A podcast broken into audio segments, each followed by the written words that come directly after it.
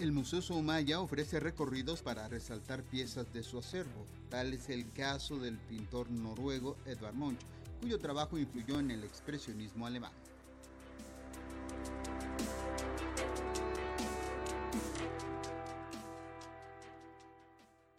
El Museo Soumaya conserva una colección de arte cercana a las 70.000 piezas, desde escultura, pintura, grabado, fotografía y objetos. Para divulgar algunas de sus piezas se ofrecen recorridos para resaltar aspectos y detalles del autor y la pieza en sí. Tal es el caso de La esposa y el oso, uno de los 22 dibujos del pintor Edvard Munch, cuya mirada hacia la angustia impactó en el expresionismo alemán, a decir del director de este recinto, Alfonso Miranda. Un artista que eh, pues muestra la, la, modernidad en la expresión más íntima y en esa fiereza que expresa finalmente el expresionismo una fuerza desde adentro. Y en 1908 este artista fue internado en Copenhague por una crisis eh, de ansiedad eh, derivada del término de una relación sentimental.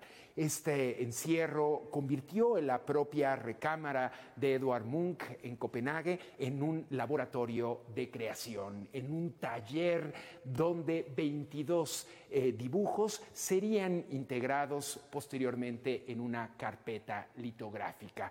Un tema que sin duda refiere el quebranto por las normas más anquilosadas y desde este espíritu bohemio expresar una libertad sexual plena. Con este programa, el Soumaya en Casa, cada martes se ofrece un recorrido por alguna de las obras de las distintas secciones del museo ubicado en Plaza Carso. Para Radio Educación, Alejandra Leal Miranda.